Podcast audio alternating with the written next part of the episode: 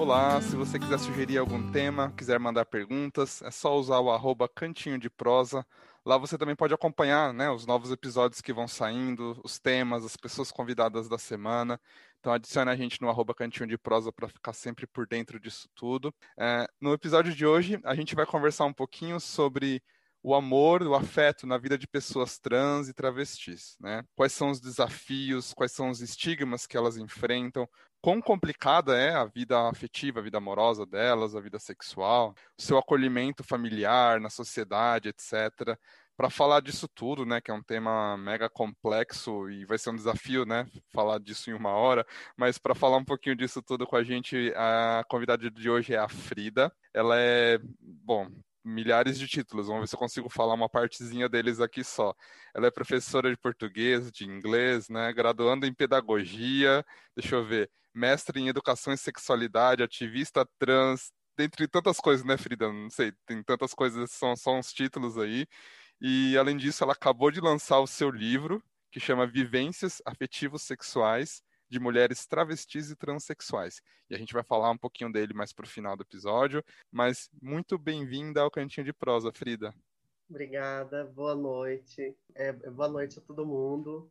E vamos ter um bate-papo legal hoje e tratar de muitos é, temas que muitas vezes eles, eles não são é, discutidos, eles não estão na pauta, mas que passou da hora deles serem pauta do dia.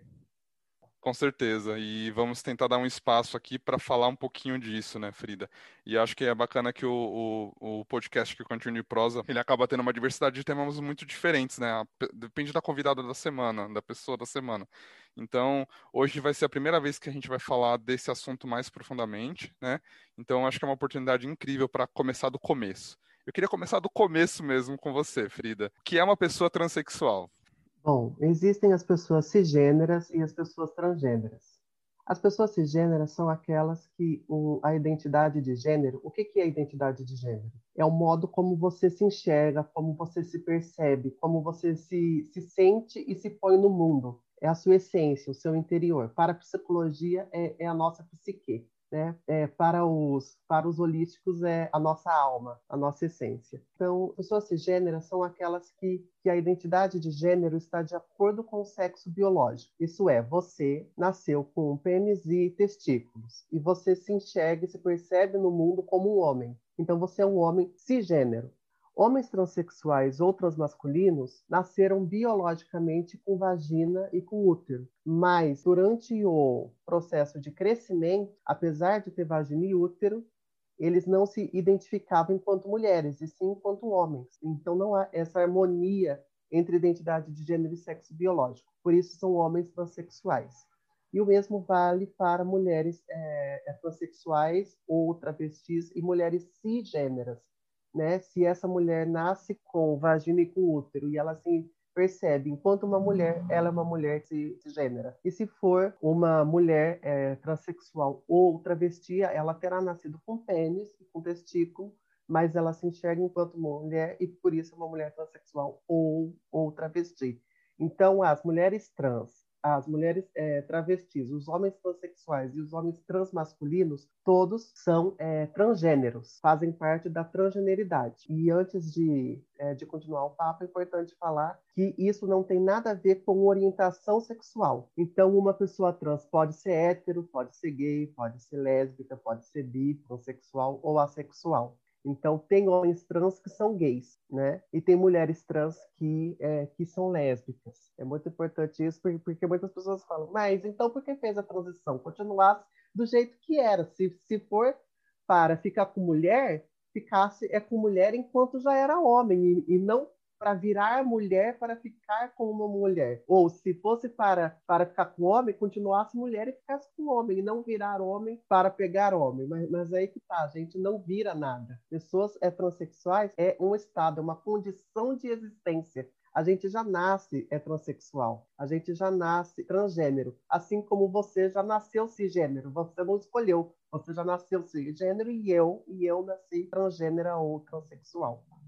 Não, e foi perfeita essa explicação. Eu é, queria muito. A gente pode até se aprofundar daqui a pouco um pouquinho mais sobre essa questão da sexualidade ser desvinculada da, né, do gênero, porque são coisas diferentes. E, mas eu queria que você esclarecesse pra gente uma coisinha, um detalhezinho do que você falou agora nesse tempo inteiro pra gente. Por que existe transexual e por que travesti? a pergunta de um milhão. a pergunta de um milhão. E ela tem a resposta na minha dissertação que se tornou livro. Porque tinha que ter, né? A pergunta que todo mundo se faz. Bom, na prática é a mesma coisa. Ambas são mulheres é que, na verdade, é, transexual e travesti tem a ver também com uma é, denominação política e geracional. Isso é, caso você converse com travestis mais velhas, da década de 80, da década de 90, elas vão dizer para você: eu sou um homem gay que me visto de mulher. Ou eu sou homem e mulher. Ou eu não sou nem homem e nem mulher. Só que é, da, dos anos 2000 para cá, nas últimas duas é, décadas, nos últimos 20 anos, elas passaram a, a, requisitar para si essa identidade que é feminina. Então, as mais antigas, você, você re, realmente, é, até pela socialização, elas vão achar que no máximo que elas poderiam ser era um gay que se vestia de mulher. E essa foi a socialização delas. E dos anos 2000 para cá, quando muitas deixaram de estar apenas na prostituição e passaram a permanecer dentro das escolas e a ter um ensino e uma educação, passaram a ter uma visão mais ampla e a fazer essa requisição é, da identidade feminina para si. Porque, assim, basicamente, quando eu falo que eu sou trans, muitas pessoas falam, então você fez a cirurgia que não é cirurgia de mudança de sexo o nome. O nome é cirurgia de redesignação sexual ou readequação é, genital. Enfim, pessoa mulher trans fez a cirurgia, a travesti não fez. Mas isso é um ledo engano, porque tem mulheres travestis que querem fazer a cirurgia. E nem toda mulher trans fez ou quer fazer a cirurgia. Tem muitas mulheres trans que não querem, porque, é, porque tem medo do resultado, porque já se sente bem no próprio corpo, enfim, é, são N opções. E na minha dissertação eu acho importante você falar vivências afetivas sexuais de mulheres travestis e transexuais, para reforçar essa, essa identidade que é feminina. Então a minha pesquisa foi com mulheres travestis e com mulheres transexuais, porque infelizmente mulheres transexuais é, são consideradas como é, loucas, alguma coisa do tipo. E quando eu falo travesti, é, é, no seu psicológico, que está no senso comum, você pensa o quê? Alguém que se prostitui, é que bebe, é que faz uso de drogas, está na marginalidade e que é criminosa. Esse é o senso comum. Então, eu vou pedir uma licença para ler um parágrafo da minha dissertação. Em suma, a mulher travesti é vista como barraqueira, agressiva, violenta, adicta, criminosa, marginal e perigosa, causando medo e repulsa. A mulher transexual é vista como uma louca, doente mental e perturbada, causando dó e desprezo. Então, é, atualmente, você se reivindicar uma mulher é, travesti é como se você dissesse: olha, passei por tudo isso. Eu sou periférica, eu não tive estudos, morei na rua, passei necessidade, mas essa é minha identidade, eu tenho orgulho de ser quem eu sou. Então, você dizer que, que você é travesti se tornou uma identidade que é política. Então, assim, eu, eu, eu me identifico enquanto é, é mulher trans, mas se falarem que eu sou travesti, eu não me importo, porque eu sei é, do poder que essa palavra tem. Porque, na prática, eu, enquanto mulher trans, eu sou mulher quanto uma mulher que é travesti. Então não é ofensivo, ou pode ser, não sei, aí você vai me responder. Eu chamar uma mulher trans de travesti ou eu chamar uma travesti de trans? Não é ofensivo ao, ao ponto de como as pessoas podem se preocupar, então. É, tipo, é mais normal, é mais ok. Sim, Entendi. sim na, é, na prática, é, ambas são mulheres. É que, dependendo da socialização de cada uma, é, ela, ela pode ter aprendido no senso comum que travesti é marginal. E aí a mulher trans que é chamada de, é de travesti fique ofendida. E que a travesti que é chamada de mulher trans tam, é, também se, é, se ofenda, porque ela acha que fazer uma cirurgia, é, uma castração é algo é, de doentes mentais. Então, assim, na maioria das Cada um vezes, tem sua bagagem, é... né, Frida? Isso, Isso daí na é... maioria das vezes é, não vai ter problema. Só que depende da vivência de cada uma. Tem mulher trans que vai se ofender por ser chamada de travesti. E tem travesti que é que vai se, é, se ofender por ser chamada de mulher trans. Mas na prática é a mesma coisa. Apenas são nomes. O conceito de transexualidade surgiu na década de 50 e 60 do século passado, com médicos é, norte-americanos. Então, você falar de transexualidade, antes já existia a travestilidade. Só que a transexualidade, ela nasceu sob o olhar da medicina. Então, é um olhar que ele é biologizante e patologizante. E por isso é, tem esse olhar que é médico e ele é higienista. É como se você limpasse aquela mulher que era chamada de travesti.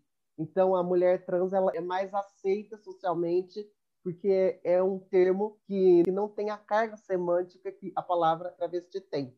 Só que todo peso traz a sua bagagem, né? Ele é um termo que é mais higienista, só que com isso a mulher trans carrega o estereótipo de louca, doente mental ou perturbada. Quase uma análise semiótica, né? Vamos lá, então. Uh, você está comentando bastante, Frida, dessa, dessa questão da marginalização, né? A gente sabe que o Brasil é o país do mundo, né? Esse, eu vou falar um clichê, mas acho que para gente que conhece um pouco mais desses assuntos sabe que é, é e é clichê, mas para muitas pessoas nem é conhecido. O Brasil é o país que mais mata, né? Pessoas trans no mundo. É, então, essa posição histórica de transexuais, de travestis, sempre foi muito ligada à marginalização e prostituição, né? Marginalização, droga, prostituição, violência. É, por que isso acontece? Vamos tentar só fazer um resumão, assim, para a gente tentar contextualizar isso. Porque é realmente, na prática, 90% das trans e travestis estão na prostituição. E isso é sintomático, né? 90% de uma, de uma população inteira. E por que elas estão na prostituição? Porque elas costumam ser expulsas de casa é, entre 11, 12, 13 anos. Elas deixam a escola na mesma fase, então elas são expulsas da escola, porque eu não falo que é evasão escolar, é expulsão escolar, porque o bullying é tanto que a pessoa ela não suporta. Então, ela é expulsa da escola, ela é expulsa da família com 11, 12, 13 anos e vai morar na rua. E na rua, ela vira uma moradora de rua, ela não tem como se manter, e quem as acolhe, entre aspas, são as cafetinas. E aí a cafetina surge com esse estereótipo da, é da mãe. É, cafetinas costumam é, viajar para o interior do Brasil para trazer essas meninas, porque eu chamo de meninas. É 13 anos, ainda é uma menina, não é uma mulher. Uhum. Essas meninas trans é, de 11, 12, 13 anos e falei: Eu vou cuidar de você, você vai morar comigo e eu vou te levar para a cidade grande. Né? Então, muitas que moram no norte, no nordeste, no centro-oeste, saem de cidades pequenas para morarem na capital de seus estados. E outros têm o sonho de vir para o sudeste, né? para São Paulo e Rio de Janeiro. Então, vem. E aí a cafetina paga a passagem aérea ou então a passagem de ônibus, paga roupas, paga calçado, sapato de salto alto, paga maquiagem, aplique de cabelo. E aí ela é uma mãe, você você vai e mora com ela. Só que quando você chega para morar na casa dela, ela vai te cobrar isso dez vezes mais. É uma dívida que nunca vai ser paga. É tipo a dívida externa do Brasil, já foi pago há décadas e até hoje a gente paga milhões da dívida externa, é a mesma coisa a história da cafetina. Então, tudo que ela te deu, entre aspas, ela vai cobrar com muitos juros e nunca vai terminar a dívida. E com isso você não vai se ver livre dela. E onde você vai morar? É no pensionato da cafetina, com outras mulheres trans e travestis, em que você, você não mora por caridade dela, você paga o teto que você mora, a moradia, você paga pela comida, você paga pela parte de limpeza, isso é, para ter acesso à lavanderia dela, você paga. Então, caso você não pague nada disso, você vai para a rua novamente. E aí, muitas é, pensões, você tem que pagar isso todos os dias ou semanalmente. E aí recebe o nome de diária, que é um valor X que você paga por dia. Se você não pagar, você vai para a rua. aí ela vai trabalhar em quê? Na prostituição, porque ela não teve um estudo para que ela possa, por exemplo, prestar um concurso. Por que eu falo do concurso? É profissões que não são concursadas, dificilmente a mulher trans ela vai ter, porque as pessoas não contratam pessoas trans. Você vai contratar uma mulher trans para ser faxineira da sua casa, para ser babá do seu filho? Com a transfobia, as pessoas não contratam. Então, mulheres trans, dos 10% que sobram desses 90%, 6% estão em empregos que são informais. Isso é, trabalha vendendo cosméticos, é, na área da beleza, manicure, é, pedicure, cabeleireira, trabalha em telemarketing. Quando trabalha em uma loja, dificilmente você vai ser atendido por uma vendedora trans. Ela até trabalha na loja, mas ela vai pelo estoque, porque a figura dela afasta as pessoas e aí você não vende a sua mercadoria. Se ela trabalha no mercado, dificilmente ela vai, vai ser a caixa que vai atender você.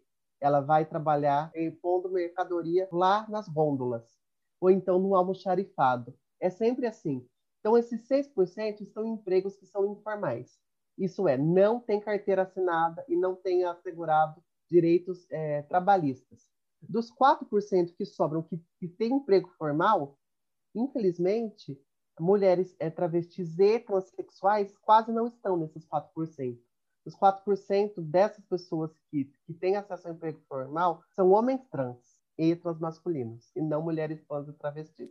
Porque choca aí... menos, né? Ah, talvez a figura choca menos, né? Isso, eu falo da figura porque é, com o uso da testosterona, muitas vezes, a passabilidade ou a leitura é, social, o que, que é passabilidade ou leitura social? É quando a pessoa se olha você e ela, pela sua aparência física, ela deduz que você é uma pessoa cis igual a ela. Isso é a passabilidade. Apesar que o movimento trans ele ele está discutindo o termo e, e, hoje em dia não se fala mais em passabilidade. Fala em leitura é, social. Você é lido como uma pessoa cis. Que é aquela velha história, né, Frida? De tipo, você nem parece. Isso, né? Você e, nem parece. E não só na transexualidade, na própria sexualidade também existe isso. Você nem parece gay, você nem parece lésbica, né? Porque a gente tem que encaixar num padrãozinho de quem é gay é assim, quem é trans é assim. Exatamente. Então, assim, é, como homens trans fisicamente, eles têm a leitura é, social de homens cis, eles conseguem mais empregos formais. Então, por isso é que eu falo da parte de ser concursada, porque quando você é concursado, para que demitam você, você precisa fazer uma cagadinha muito grande para que demitam você, né? Então, é, para você ter um pouco mais de segurança na área profissional, o ideal era que mulheres trans e homens trans fossem todos é, concursados. Só que como vai ser concursado se você estudou apenas até o quinto ou sexto ano? Não dá para ser concursado. Você não teve acesso à educação. Por isso é muito importante e por isso o movimento transluta para cotas nas universidades, porque cota, assim como para os negros e para os indígenas e quilombolas, não é favor, é dívida histórica. E como a sociedade que é cisgênera expulsa pessoas transgêneras da escola, é, é uma dívida que é histórica por essas pessoas transgêneras de novo na escola e na educação para terem acesso à universidade. Por isso a gente, a gente, a gente luta por cotas nas universidades, cotas em vagas de emprego. Então, empresa tal e tal precisa ter tantas vagas para pessoas trans, senão vai continuar 90% na, né, na prostituição ou 6% em, é, é, em empregos que são informais. Então, cotas e cotas para concursos também. É muito importante tudo isso. E quanto a essa coisa de você não parece trans, muita gente acha que é um elogio, né? Mas, na verdade, isso é uma grande ofensa. Porque a gente não tem que parecer nada, a gente é a gente. E querer que a gente se enquadre em, em um modelo, esse gênero, para que pareça trans ou para que pareça cis, é muito ofensivo. Completamente. E realmente você falou tudo. É, o tom é como se fosse um favor, né? Um elogio. é incrível isso. Deixa eu te perguntar uma coisinha. Ah, você comentou bastante aí dessa questão do, do mercado de trabalho e era um tópico que eu queria abordar, então eu achei super legais as colocações. E eu queria falar um pouquinho da questão do corpo, tá? A gente tá, falou um pouquinho aí da questão da, da, prostituição, você falou que isso começa desde cedo, né? No fundo, assim, Frida, a, a, a, visão que me passa sempre é que as mulheres trans e as travestis, elas não são donas do próprio corpo, na verdade, né? É como se o corpo delas fosse da sociedade. É, elas são usadas, né? Existe toda essa questão da objetificação, da fetichização, né? Do, do, do corpo trans. E hoje a gente acaba tendo você vê ativistas que militam pelo, né, pela causa, que você vê pessoas que têm formação superior igual você, né, e você não é a única, né, existem várias, certo? E, não, várias, é injustiça falar várias, é que a, com a rede social parece que a gente, parece que é um monte, né, mas é aquela pequena porcentagemzinha, mas assim, já dá uma voz, né, já, já torna isso possível, e já mostra que existe essa possibilidade e que tem que se batalhar para que isso seja expandido e chegue em todas, né? Mas assim, já existe essa possibilidade, coisa que há 30 anos atrás talvez seria inconcebível, né? Então, é, falando dessa questão do, delas não possuírem o próprio corpo e usar o corpo para sobreviver e não viver, você acha que isso mudou um pouco hoje em dia e que, não sei, a gente está num caminho de sair dessa questão de não ser dona do próprio corpo para realmente tentar uh, viver com a sua inteligência, com suas outras coisas também na sociedade ou não? Você acha que está muito longe? Eu ainda acho que está longe, porque estamos em 2021 e ainda são 90% de toda uma população. Então ainda estamos muito longe, é 90%. E as trans e travestis e homens trans e transmasculinos que têm acesso ao ensino superior, faculdades e universidades são 0,02%. Então chega a ser 1% de toda uma comunidade, de toda uma população. Então parecem muitas, mas essas muitas são 0,02%. Eu sou a exceção da exceção da exceção da exceção. Estou dentro dos 0,02%. Então, é, quanto a essa parte de que estamos mudando, eu ainda acho que vamos, é, vamos estar mudando quando formos sim, é, 50% dentro da, é, é, é, das faculdades universidades. 90% tendo emprego formal com os direitos é, trabalhistas assegurados. Vamos estar rumo a um caminho melhor e a uma evolução quando deixarmos de ser 90% na prostituição. Então, por enquanto, eu acho que ainda está muito distante. É, vamos falar um pouquinho do tema principal, talvez, do episódio e até do seu livro, né? Eu queria um pouquinho falar sobre essa questão afetiva. Por que, que primeiro, primeira pergunta que eu queria te fazer, por que, que as pessoas não conseguem olhar para uma trans, olhar para uma travesti e enxergar ali um ser humano que quer amar, que quer ser amada? Por que, que as pessoas não conseguem olhar, sabe, enxergar isso? Por conta do machismo, tem muito de machismo. Não só machismo, misoginia junto, muito do sexismo e da transfobia estrutural, né? Mas tem misoginia também, né? E essa misoginia ela já começa com o gay afeminado. Como que você que nasceu um homem, como que você que nasceu ser gênero, então se for ser gênero e heterossexual e branco e classe média, você já está no topo da cadeia. E aí você abre mão desse, é, desse poder e dessa é, dádiva de ter nascido homem para se aproximar do feminino, na nossa sociedade o feminino é sempre inferior, né? A culpa do pecado é da Eva. A mulher nasceu para ser submissa ao homem. A mulher nasceu para ser mãe e cuidar do marido e do filho. Então, a mulher é vista como um ser inferior na nossa sociedade. Então, isso já começa com o homem ser gênero gay. Como que você abre mão dessa masculinidade, dessa coisa de ser macho, que, já é uma dádiva, para se aproximar do feminino, que é algo inferior? E aí piora isso quando não é nem a orientação sexual, é a identidade de gênero. Né? É, o seu feminino ele é tão exacerbado que é quem você é na sua essência.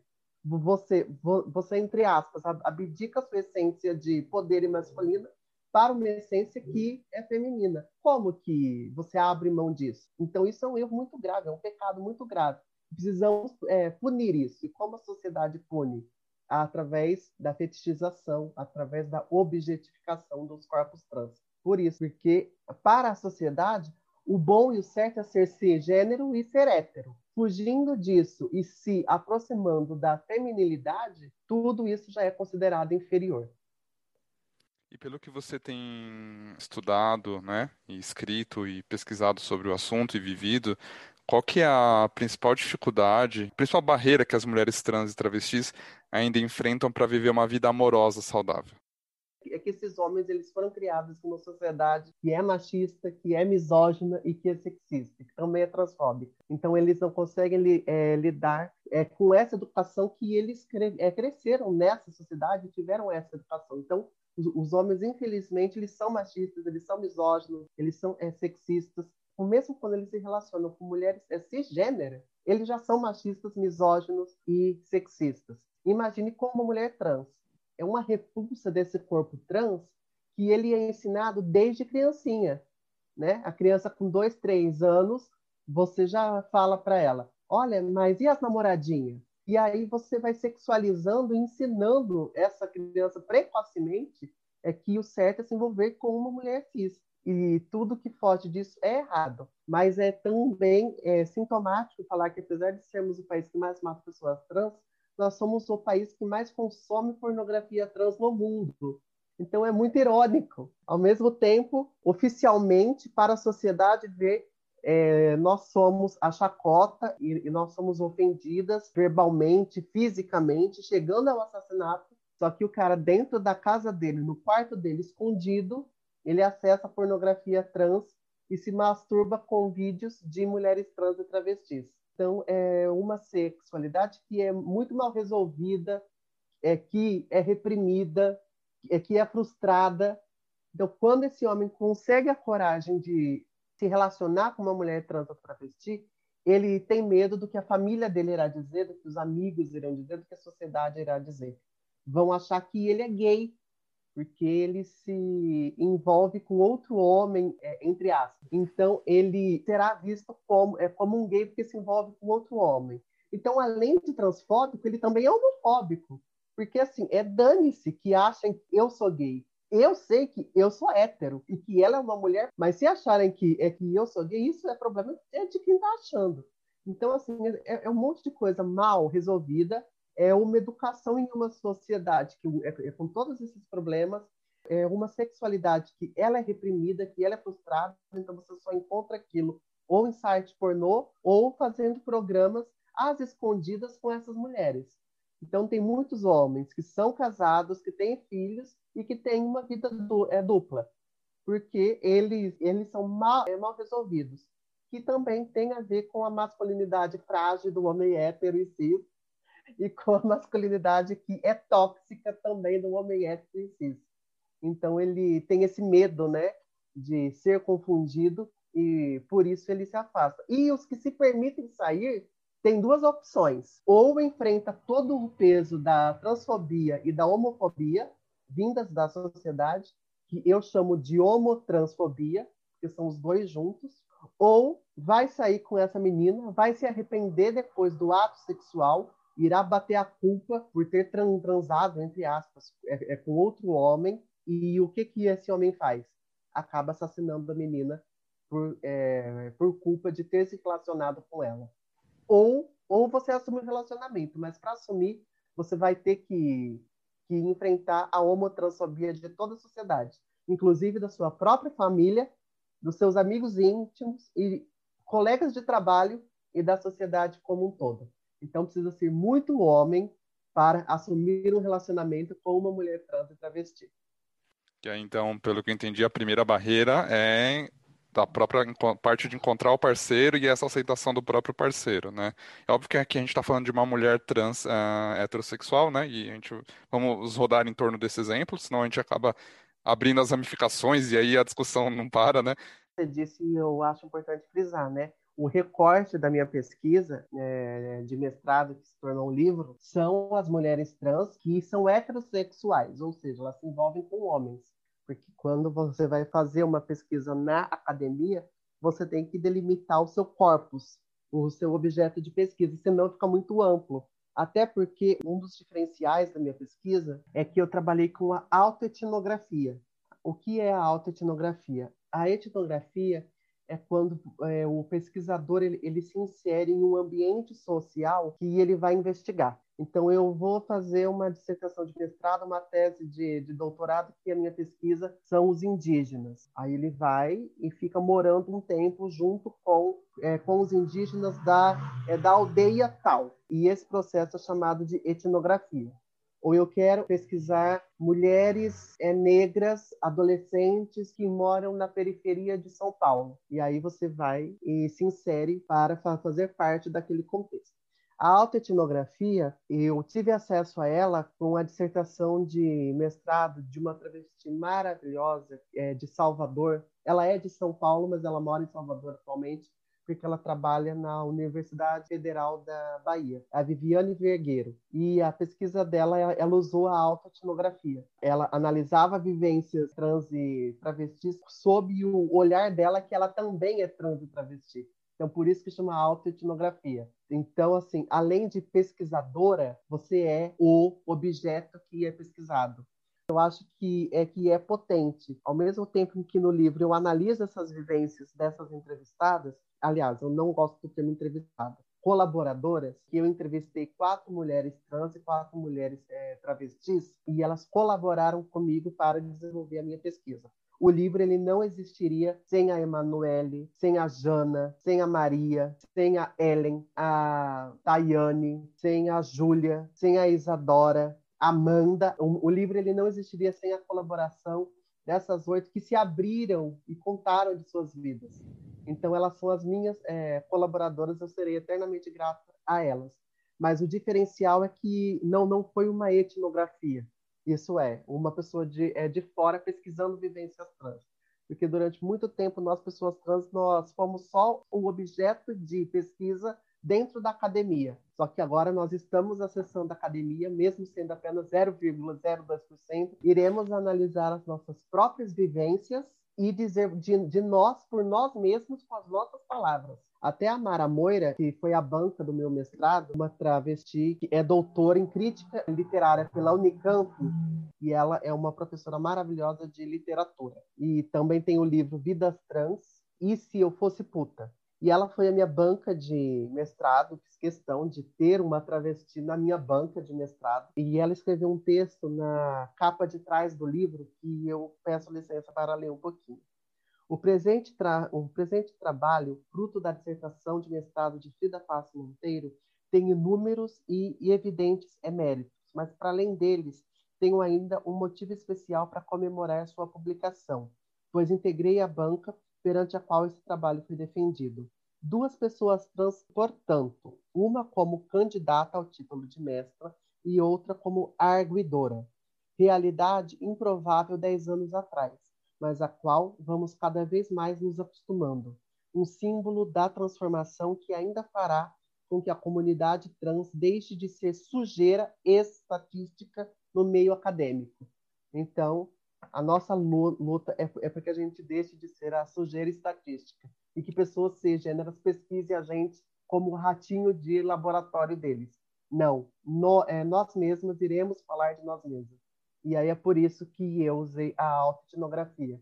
Porque se fosse uma pessoa que não fosse trans analisar algumas conclusões que eu cheguei na minha pesquisa, uma pessoa cis talvez ela não fosse chegar porque ela não tem toda a carga e toda a vivência. Então, ao mesmo tempo que eu fui a pesquisadora, eu também fui o objeto que foi pesquisado.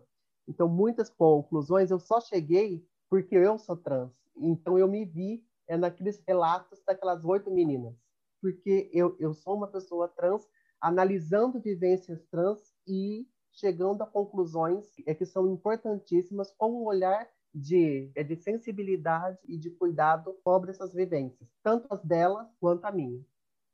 E esse, esse, essa sua defesa né, e esse seu título né, de mestra é, rendeu o livro, né, que saiu agora essa semana, agora em março. O livro chama Vivências Afetivos Sexuais de Mulheres Travestis e Transsexuais. Né? Ah, bom, eu já encomendei o meu, né, Frida? Então já está reservadinho aqui. Tô, a gente está gravando aqui, eu estou vendo aqui atrás de você. Uma pena que não vai ter imagem no podcast, mas está ali os, os livrinhos enfileiradinhos e eu já estou vendo o meu ali no meio deles.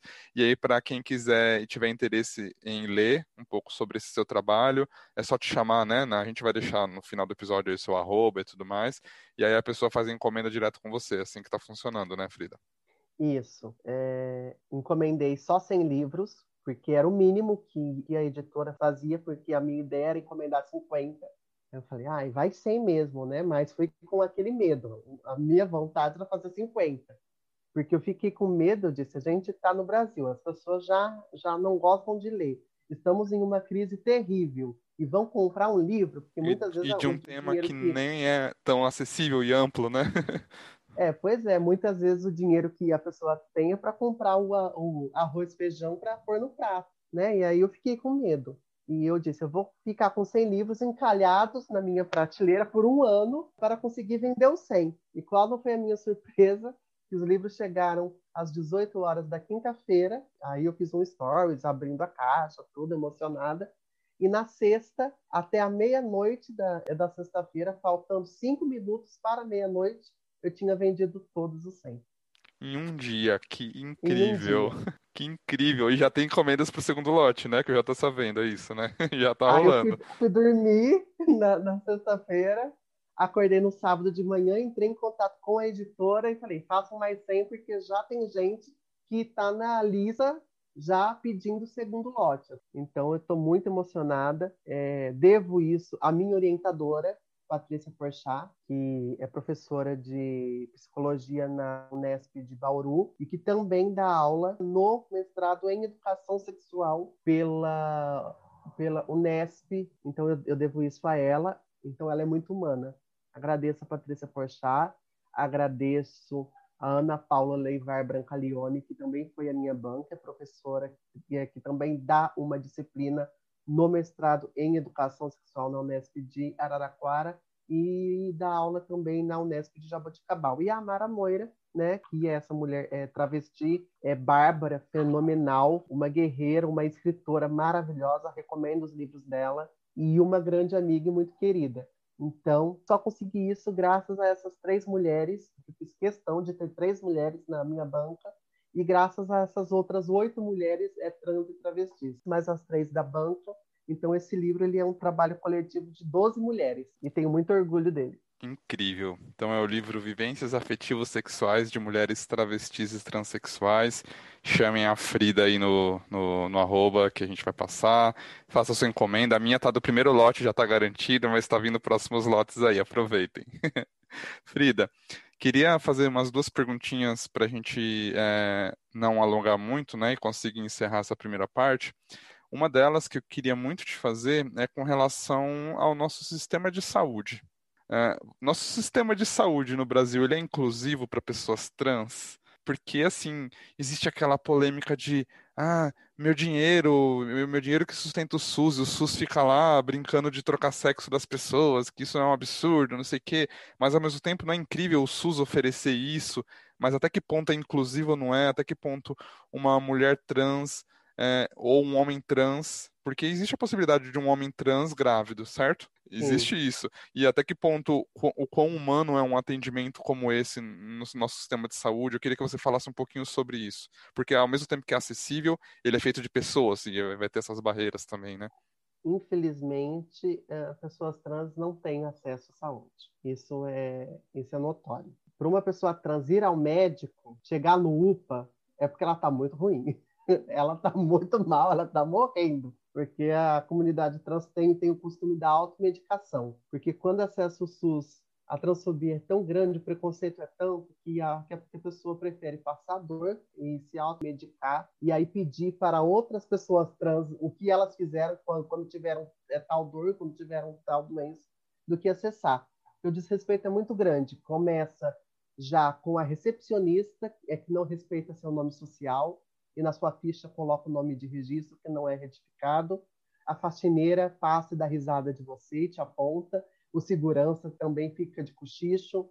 E aí isso vai até as instâncias maiores. A enfermeira, quando te chama para a sala do médico, ela é transfóbica e o médico também. Então é muita humilhação. Quando você vai para ser atendido ou atendida, eles abrem a sala deles e está aquela figura que é feminina, é uma mulher trans, ela é uma mulher e aí eles chamam João, por exemplo. E aí a enfermeira dá uma risadinha, o médico também ri. Todos os pacientes na sala de espera riem de você, o segurança ri. Então é muito desconfortável. Então, pessoas trans não acessam a saúde. E aí você disse algo sobre pessoas falarem que, ai, mas o meu dinheiro está, está fazendo mudança de sexo, e aí eu estou bancando isso. Meu filho, você não está bancando nada. As pessoas esquecem que pessoas trans pagam impostos.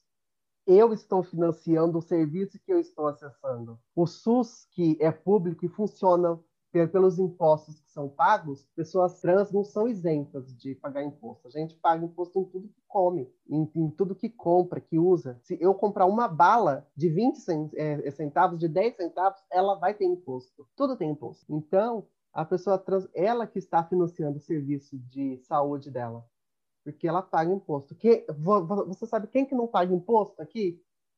milionários Político. e bilionários, milionários e bilionários de grandes empresas e multinacionais que devem ao fisco, à Receita Federal, e igrejas. Igrejas e milionários é que não pagam imposto. Então, quando você for reclamar, reclame com o pastor. Porque o SUS que você acessa, quem é que não está bancando esse SUS é o pastor. Quem não está bancando esse SUS é o político. Quem não está bancando esse SUS é o empresário. E não pessoas trans. Pessoas trans estão pagando por esse SUS então, o SUS ele é sistema único de saúde, ele é universal. E universal significa que é para todos, é para os cisgêneros e transgêneros, brancos, negros, índios, quilombolas, para quem é hétero, gay e lésbica, bi, pansexual, assexual, para todo mundo. Então não tem essa. Inclui todo mundo. É, é um sistema que é universal. Então você não está bancando a minha cirurgia ou o meu acesso ao endocrinologista. Eu pago imposto, pago muito caro, nós somos o país que mais paga imposto no mundo para ter esse acesso. Eu vou te fazer uh, mais uma perguntinha para a gente fechar essa primeira parte, Prida. E eu queria começar, na verdade, com um comentário. Eu acho que existe uma hipervalorização dessa questão de gênero na nossa sociedade, né? É, existe essa questão do papel do homem e da mulher né, que é muito definido, a importância de cada um, o lugar de cada um deles. Uh, e isso começa desde assim você vai fazer um chá revelação do bebê. Para mim, eu acho isso a coisa mais absurda do mundo. E, gente, desculpa, eu sei que ouvem as pessoas variadas, em, enfim. Mas qual é a intenção de fazer um chá revelação? Você vai comemorar mais porque é um menino ou mais porque é uma menina? A comemoração não vai ser igual? Então, tanto faz o que é, né? E, na verdade, você já está impondo, né, um papel é, para aquela criança que nem nasceu de expectativas de como ela vai ter que se comportar por causa do sexo biológico dela, né? E às vezes ela nem pode ser daquele gênero, como a gente já comentou aqui várias vezes, ou ela pode ser uma menina que ela não vai ser uma menina feminina do conto de fada da Disney, e ou ele pode ser um menino que não vai gostar de esporte e ainda assim vai ser um menino e hétero ou não, tanto faz, sabe? Então, eu acho que essa questão de gênero ela, ela é hipervalorizada na nossa sociedade, né? Ela define a vida inteira, como a, aquela criança vai viver a vida inteira e ela nem nasceu ainda isso, e já foi definido para ela. Seu papel no, na relação de trabalho, seu papel na relação familiar, no cuidado da casa, tudo já é definido a partir de homem e mulher, né? E eu não sei, para mim é uma hipervalorização absurda, eu não entendo por que isso ainda existe. Então, o chá revelação, interessante isso. A ANTRA, que é a Associação Nacional de Travestis e Transsexuais, que lança um monte de, de, dados sobre a população trans, já que o IBGE ele não tem dados nem sobre a população trans e nem sobre a população LGBTQIAP+. Então, é, nós não somos é, pesquisados pelo IBGE. Então, a ANTRA que faz esse levantamento. E aí a ANTRA fez um post é, no Instagram sobre o chá revelação, que é algo considerado absurdo, errado, e por que que era errado, né? E eu peguei e compartilhei esse post nas minhas redes sociais. Postei no status do WhatsApp, postei no, é, nos stories do, do Instagram e no feed do Facebook. E aí, algumas pessoas vieram me questionar, inclusive uma pessoa bem próxima. Ah, mas eu sou a favor do chá de revelação, eu vou continuar defendendo. Ah, eu acho o máximo, eu acho não sei o quê eu na hora que compartilhei eu pus a, a seguinte frase que para mim o chá revelação ele é uma esquizofrenia coletiva da cisgeneridade, né? Porque você fazer um chá porque no ultrassom apareceu que tem pênis ou porque tem vagina, E a partir disso, você criar toda uma expectativa de que porque tem pênis vai ser homem, cisgênero e hétero e vai casar com uma mulher e vai vestir azul e vai ser machão. Se tem é vagina, vai ser uma mulher cisgênera e hétero também vai ser delicado e sensível vai ficar e, prenha. vestir rosa, prenha e vestir rosa. Então, então assim, é uma é, é um surto coletivo de esquizofrenia ao meu ver. Eu acho ridículo. Nossa, então, que bom, porque eu fiquei muito preocupado quando eu fiz o comentário. Eu falei, meu, a Frida vai me contrapor agora, eu tô ferrado. Não, eu até falo. É, eu tenho amigos que vão ter filhos. Não me chamem para o chá de revelação. Eu, eu não vou. Eu não compactuo com isso. Pode ser a minha amiga mais amada que vai engravidar. Não faz sentido. E se for uma criança trans? Aí ela, ela, ela vai crescer já com mais um trauma psicológico porque ela vai ver o vídeo da sua revelação, você comemorando porque nasceu com um pênis e que ia ser menino. Ok, mas é uma menina trans. E aí agora? As pessoas não levam em consideração que a criança que vai nascer pode ser uma mulher cisgênera ou transexual e travesti. Pode ser um homem cisgênero ou um homem transexual ou transmasculino. E como não levam em consideração? E se essa criança for trans? Tem essa possibilidade. Ela é menor, mas ela existe aí a criança já vai nascer complexada. Eu, eu é, não entra na, é, na minha cabeça, assim, chá de revelação. Você tinha que ficar feliz porque vai nascer criança. Fora o problema das cores, né? Aí tá o carro, a pessoa liga o carro. Aí do escapamento sai fumaça azul. Ah, é menino. Aí sai fumaça rosa, é menina. Aí vai estourar um balão. O confete é rosa, é menino. O confete é azul, menino. Ou então puxa a fita de dentro do bolo. Se a fita vier azul é menino e vier rosa é menino para quem não sabe esse negócio de azul e rosa, isso é coisa do século XX, tá? Porque até o século XX, é interessante isso, que azul era cor de menina e, e vermelho e rosa era de menino. Aí você fala, você está falando bobagem. Não. Uh, caso você pegue quadros é, de pintores é, famosos, renascentista, barroco, e você olhe, as santas usam mantos azuis. A Nossa Senhora Aparecida não usa um manto rosa ou então pink. O manto dela é azul anil. Ela usa azul. E Jesus usa uma cor que varia do vermelho ao rosa. Ele só mudou isso no século XX por causa do capitalismo. Uh, era muito difícil é, conseguir a coloração azul, que era considerado uma, uma, cor que é nobre. Então, era mais fácil é, pelos pigmentos você conseguia cor vermelha e rosa. E o azul era muito difícil. E aí, no começo do século XX, na década de 20, é, surgiu as calças jeans. E ficou mais fácil fazer a calça jeans e, e desenvolver o pigmento azul. Por isso a calça jeans, a maioria, era azul. E aí, essas indústrias é, lançaram que a calça azul era cor de homem e que azul era de homem. E que a partir daí rosa era cor de menina.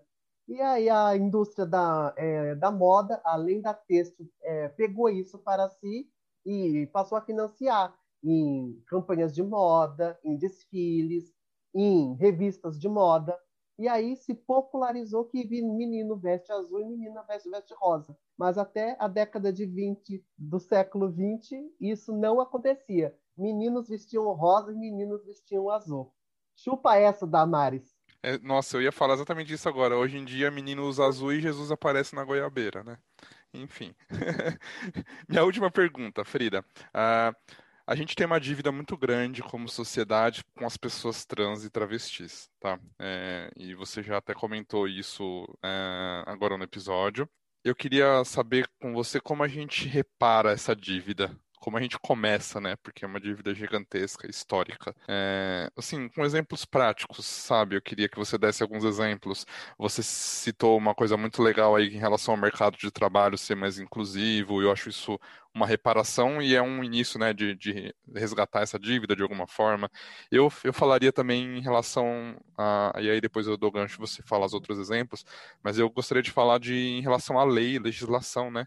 Que haja na legislação maior proteção, é, inclusive nessa questão de nome social, não, não nome social, é um nome verdadeiro, sabe, assim, e eu acho que a legislação poderia ser essa reforma de base, porque aí vai refletir em todo o resto, né, de alguma forma, É, eu achei legal que você comentou do acesso acadêmico também, das cotas, mas enfim, dá os seus exemplos de como a sociedade poderia resgatar essa dívida histórica que a gente tem com pessoas trans. Bom, começar na educação, então não contribuir para a expulsão de pessoas trans das escolas, ainda no ensino fundamental. Já é difícil pessoas trans chegarem no ensino é médio. Então, contribuir para que elas não sejam expulsas das escolas e completem todo o processo escolar, ensino fundamental e ensino médio. Cotas para faculdades e universidades, cotas em vagas de emprego, cotas em concursos públicos, leis é, que protejam toda essa população e leis mais efetivas, que não estejam só, é só no papel. A LGBTI-fobia foi, é, foi criminalizada pelo STF, equiparada ao crime de racismo, mas na prática pessoas ainda não são processadas e presas por serem LGBTI-fóbicas. Assim como, como racismo, a pessoa ela é racista, racismo é considerado crime inafiançável e pessoas não são presas e processadas por racismo. O presidente é racista e faz falas racistas e não é preso. Ele é LGBTI-fóbico, que, que também é crime e não é preso. Então, as leis precisam ter novas leis e as que têm precisam sair do papel. Elas estão apenas no papel, enfeitando. Então, acho que tudo isso é muito importante. E vou puxar a sardinha para, para o meu lado. Educação sexual. Educação em, em sexualidade. Apesar do meu mestrado é, se chamar oficialmente educação sexual, eu não gosto, porque pelo, pelo nome muitas pessoas associam com o ato sexual. E até falar, ah, então no seu mestrado ensinavam a transar, ensinava a se masturbar, ensinava a gozar. Meu filho, se você não dá conta de fazer a sua mulher go é, gozar e não sabe transar direito, o problema é seu, não vou ser eu que vou te ensinar, não. Pergunta para ela e, e, chega a esse orgasmo com, é, é conjuntamente. E tem terapeuta sexual para isso, né? E tem terapeuta sexual para isso. Eu não ensino nada disso. Educação sexual é outra história. São outras coisas. Então, apesar de se chamar educação sexual, eu, eu, eu não gosto desse termo. Eu chamo de educação em sexualidade porque vai ensinar as pessoas a lidarem melhor com a sexualidade delas e a entenderem e respeitarem a sexualidade do outro, a entenderem a identidade de gênero dela e, e a identidade de gênero do outro. Então, educação em sexualidade eu acho que é um termo melhor. E puxando a sardinha, eu acho que esse é um dos caminhos, porque para que a, a, a pessoa cis e hétero ela cresça é, entendendo o que é sexo biológico, o que é orientação sexual, o que é a sexualidade, o que é identidade de gênero, e para que ela veja que o amiguinho que é trans é igual a ele que é cis, que o amiguinho que é gay, lésbica, bi, pan, é igual a ele que é hétero. Então, educação em sexualidade vai ajudar a desmistificar muitos tabus, porque tem que consertar desde criancinha. É difícil corrigir alguém depois que já cresceu. Para corrigir, essa pessoa precisa estar é, disposta a se desfazer de muitas ideias erradas pré-concebidas e adquirir novos conhecimentos. E educação em, em sexualidade não é só para criança, é importante frisar isso. Deve começar com a criança, 3, 4 anos, aí você vai falar, ah, eu vou falar, de sexo com uma criança de 3 anos? Não. Educação em sexualidade é por faixa etária. Tudo o que é que deve ser feito em cada faixa etária teve pesquisa científica de psicólogos, psiquiatras e pedagogos é embasamento científico, não, não é era da fake news, é tudo embasamento científico. Então, você vai ensinar o que para uma criança de 3, 4, 4 anos? É diferente do que você vai ensinar para uma de 8, 10, 15, 18, é, de acordo com a faixa etária e com o nível de cognição dela, o tanto que ela vai assimilar. Não dá para chegar fal é, falando de um monte de coisa que é que a criança não vai pegar e vai abstrair. E, e, educação em sexualidade não tem que ser só na educação básica, até o ensino médio, o fundamental e médio. Tem que ser no ensino superior, porque os profissionais precisam saber lidar com pessoas trans. O médico precisa saber a respeitar o paciente trans. O enfermeiro também. O professor a saber é, lidar com aquele aluno que é LGBTQIA+. Então, todas as profissões teriam que ter nas suas grades a disciplina de, é, de sexualidade e que um educador sexual é, daria essa disciplina. Porque todas as profissões lidam com pessoas trans. todas as profissões é, lidam com gays, com lésbicas, bissexuais, pansexuais e assexuais. E as pessoas não sabem lidar porque elas nunca tiveram acesso à informação e elas estão despreparadas. Então, a educação em sexualidade começa lá pelos três anos e vai até você morrer, porque educação em sexualidade é corpo. A sexualidade está no meu corpo e não apenas eroticamente. Educação em sexualidade é aprender a respeitar o próprio corpo, o próprio limite. Por isso as crianças aprendem os toques do sim, os toques do não, para diferenciar quando estão sofrendo abuso e procurar um adulto que ela, quem ela confie para fazer a denúncia. Então, educação em sexualidade ensina sobre o seu próprio corpo, os seus limites, até porque na Europa, que tem educação em sexualidade nas escolas, muitos adolescentes acabam é, começando a vida sexual é, deles mais tardiamente do que em países que não têm, porque eles entendem a eles entendem a importância do próprio corpo e quais os limites. Então eles só vão fazer quando eles realmente se sentem confiantes para dar aquele passo. E não eu vou transar porque os coleguinhas da sala estão transando, eu também quero estar na moda e, e eu, eu vou e faço porque, porque estou na onda. Perfeito. E eu acho que seria um resgate incrível e eu acho que o caminho está bem delineado pelo que você falou. E eu queria só finalizar com um último tópico desses, né, dessas reparações todas. Eu diria que uma, uma boa reparação também seria, e óbvio, essa educação em sexualidade ajudaria muito nisso, é o acolhimento familiar, né, é, para essas pessoas porque a gente sabe que a família acaba sendo base de muita coisa. E você mesma comentou no começo do, do episódio que essas pessoas trans saem de casa muito cedo por causa da falta de aceitação familiar e entram na marginalização, né? Então, o quanto a aceitação familiar, o quanto a base familiar, não sei, faz essa diferença, né? Para a pessoa assumir seu lugar no mundo, se entender e se aceitar né? Então acho que a base familiar também seria uma reparação histórica muito importante. Bom, a gente finalizou essa primeira parte do programa agora, então entrando nesse segundo bloco, o nosso bloquinho curtinho no final, é a hora da vingança. Depois de fazer essas 614 perguntas para você, Frida, é a sua vingança e você tem direito a fazer uma pergunta para mim e aproveite esse quadro. Uh, você tem muito conhecimento, você é bem engajado. É, por que você, uh, por que você é essa pessoa e tem tanto, é, em, tem tanto interesse em, em, adquirir novos conhecimentos é nessa questão de gênero e de sexualidade? Né? Porque você está no topo da cadeia. Você é cisgênero, é branco, né? Classe média, por que você é, decidiu, é, por exemplo, adquirir o meu livro de, é, de uma, uma mulher trans e conhecer mais vivências que são tão distintas das suas vivências? Por que você se permite conhecer as, esses novos mundos e desmistificar e derrubar os seus próprios preconceitos?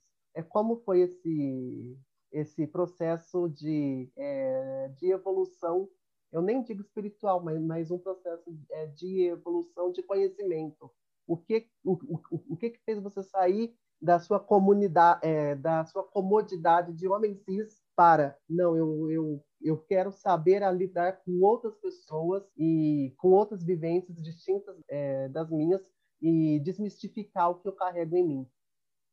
Primeiro, eu achei a pergunta incrível. É, eu acho que é muito cômodo quando a gente se interessa por assuntos que afetam a gente. É, e eu acho que nem é interesse, na verdade. Assim, é óbvio que a gente pode, ter um assunto que afeta a gente e a gente ignorar, fingir que não existe, né? E, e continuar na, né, naquele, naquele cabreço e tal mas eu acho que é muito mais fácil é, e muito mais óbvio. Acho que a palavra é essa, é muito mais óbvio você se importar com um assunto que te afeta, né?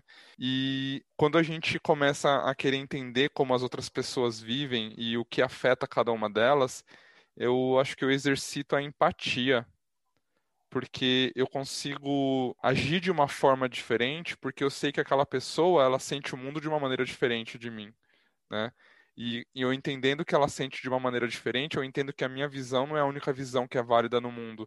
E a minha visão, mesmo eu agindo de uma maneira que eu julgo ser certa e correta, eu não estou nem falando de pessoas, sabe, ah, ditadoras, absolutistas, não é nem essa questão. Às vezes eu, eu tenho uma atitude que eu julgo aquela atitude ser correta. E eu não entendo como isso pode magoar, afetar, traumatizar, impactar a vida de uma pessoa por anos porque ela enxerga o mundo de uma forma diferente que a minha, né? E isso é uma baita responsabilidade, porque eu estou impactando a vida de alguém por uma certeza que eu trago em mim de que a maneira que eu ajo é a certa. Então, eu acho que quando a gente começa a querer expandir um pouco os nossos horizontes, olhar para os assuntos que existem nesse mundo. E agora a gente pode expandir além dessa questão de gênero e falar de qualquer coisa, de política, de espiritualidade, de, de raça, de qualquer coisa que você queira falar. Se você tenta sair da sua caixinha e entender um pouco melhor que existem outras formas de pensar, você consegue se integrar no todo. E eu acredito muito nisso. Eu sou uma pessoa muito espiritualista, por mais que eu seja totalmente anti-religioso. As religiões eu não, não consigo ter afinidade com elas, mas eu, eu, eu gosto muito da espiritualidade do ser humano em si, sabe? E a espiritualidade é isso, é viver sua verdade. Inclusive, teve dois episódios aqui no podcast muito legais que abordaram isso, que é um que fala sobre a, se a filosofia acredita em Deus e o que, que é viver essa espiritualidade, o que, que é esse conceito de espiritualidade ou não. E o outro que foi da psicologia versus espiritualidade também. E a gente falou muito disso, de que a espiritualidade é você viver sua verdade, né? E quando a gente começa a entender que todos os seres humanos estão vivendo e estão na sua luta como você está aqui hoje, você começa a entender que as, existem tantas verdades aí fora. E no fundo, para mim, só para finalizar a resposta, eu acho que a, a espiritualidade acaba sendo isso é você viver todas essas verdades como se fossem suas, porque no fundo a gente é um só, né? A gente é um planeta, é uma sociedade, é, é, e a gente tem que evoluir junto. Eu acredito muito nessa questão da evolução ah, da gente como ser humano. Então, cara, é, se eu me interessar só pelo óbvio, eu não vou evoluir. Eu vou continuar reafirmando as minhas certezas. Né? Sei lá. Acho que é isso. Parabéns, porque se é, permitir desmistificar conceitos arraigados e que são ensinados socialmente e ter a coragem de se permitir, ok, isso estava certo, ok, isso, isso não estava. Então eu quero uma, uma coisa é, melhor e diferente daqui para frente. Então esse ato de se permitir o conhecimento e de ter empatia precisa ter muita coragem, ao meu ver, para isso. E você tem essa coragem e parabéns. Inclusive, eu acho incrível gravar sobre esses assuntos diferentes, né? Nossa, a gente aprende tanto, né? Tanto, tanto você pega um assunto X e, sei lá, eu gravei um dia sobre sagrado feminino. Eu fiquei assim, nossa, que legal, que tema é esse? Um homem querendo gravar sobre sagrado feminino, vamos lá, chamei a pessoa, ela topou gravar, a menina que, que estuda sobre isso, e fomos gravar sobre sagrado feminino. Gravei sobre HIV, sabe? O tipo de coisa assim que você fala, gente, não é porque eu não gravei HIV porque eu tenho HIV. Não, é porque é uma realidade que existe, a gente precisa falar sobre, e é uma forma muito interessante de conhecer, né, tudo. Enfim. É, bom, vocês já sabem que pode usar o arroba cantinho de prosa para falar com a gente, para mandar sugestões de temas, para sugerir alguém para participar do episódio, para se voluntariar para gravar sobre alguma coisa, né? Fiquem sempre à vontade. E agora eu vou pedir para a Frida deixar os arrobas, né, os contatos dela, para quem quiser conhecer um pouquinho mais sobre tudo que ela falou, tirar alguma dúvida com ela, discordar de algo que ela falou, concordar com algo, falar sobre o livro dela, enfim, fica à vontade para deixar os seus seus contatos, Frida. Uh, meu arroba é meu nome mesmo, Frida Passo Monteiro. Como, como aqui não é um vídeo, é áudio apenas, Fácil é com SC, igual piscina, tá? Então, Frida Fácil com SC, igual piscina Monteiro. Que eu vou deixar é também aqui na descrição do episódio, tá, gente? O arroba dela. Ok. Esse é meu arroba do meu Facebook, do meu Messenger e do Instagram. E quem quiser é, saber mais sobre o livro, pode mandar mensagem no Facebook, no Messenger e no Instagram. E se preferir, aí pelo contato privado, eu passo meu WhatsApp e a gente conversa melhor pelo WhatsApp. E além disso, eu comecei um canal no YouTube, uh, recentíssimo. Uh, tem só dois vídeos ainda, mas serão mais, chamado Sofrida Pero No Calo. É, é, Para quem não sabe espanhol, Pero é traduzido como Mas Não Me Calo.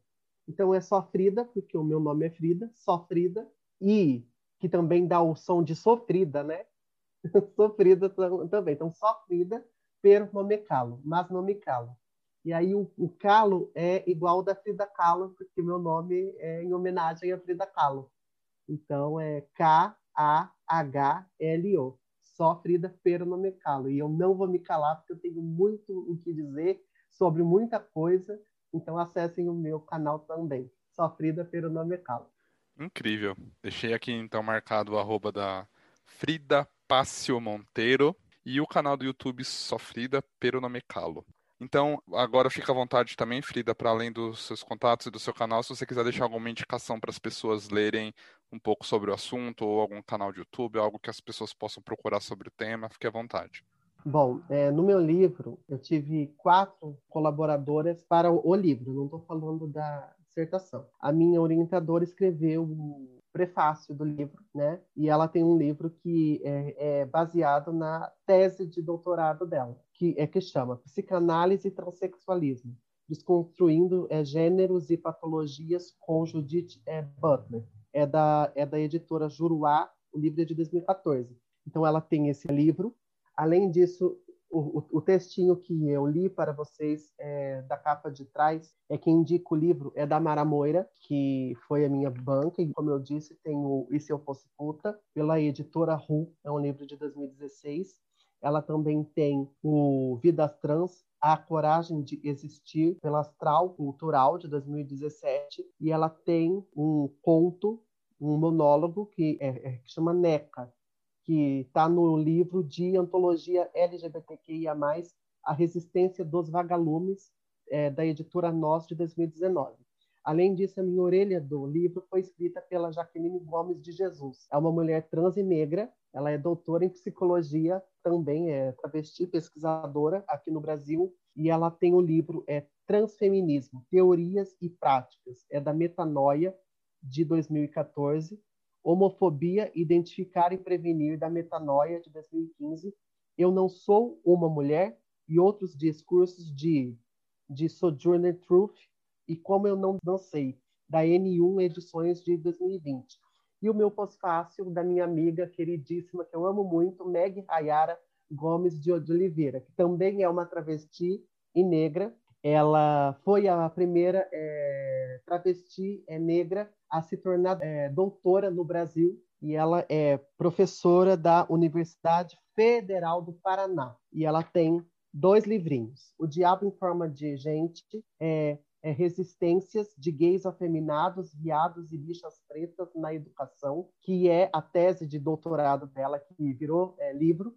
que é da De Vires, do ano de 2020, e e o outro livro é Nem ao Centro Nem à Margem, Corpos que Escapam às Normas de Raça e de Gênero, pela editora De Vires, também no ano de 2020.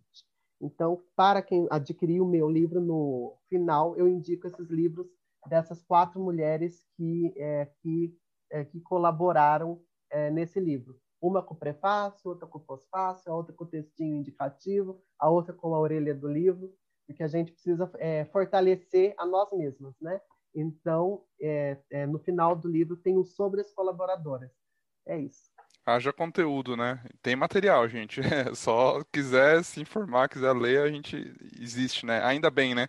que a produção está começando e está a todo vapor. Te agradece a vocês que estão desbravando né, caminho, né, dando a cara à tapa, né, e fazendo acontecer, abrindo terreno. E eu tenho certeza que as gerações futuras vão se privilegiar muito dessa abertura de caminho que vocês estão proporcionando, de colocar pessoas trans no ensino superior, de serem autoras, serem autores, né, dos seus conteúdos, dos seus estudos, como você falou, e acho que isso está só começando. A gente tem que ter fé, né? Frida, queria te agradecer pelo tempo que você uh, dispôs para vir conversar com a gente. Eu acho que foi uma conversa super construtiva, foi muito aprendizado, é muito conteúdo. Eu vou editar e depois eu vou ouvir e ouvir umas três vezes no mínimo para poder assimilar tudo que foi discutido, que foi trazido. E muito obrigado mesmo. Eu gostei demais e as portas estão sempre abertas para o dia que você quiser voltar, viu? Ah, eu volto, volto sim, pretendo voltar para falar de outros temas, porque não é porque eu sou trans que eu, que eu falo só de transexualidade, né? Eu, eu, eu, eu falo de política, eu, eu falo de arte, inclusive em arte, na terça-feira eu vou começar o doutorado em teoria e estudos literários. Então... Chega, mulher, pelo amor de Deus.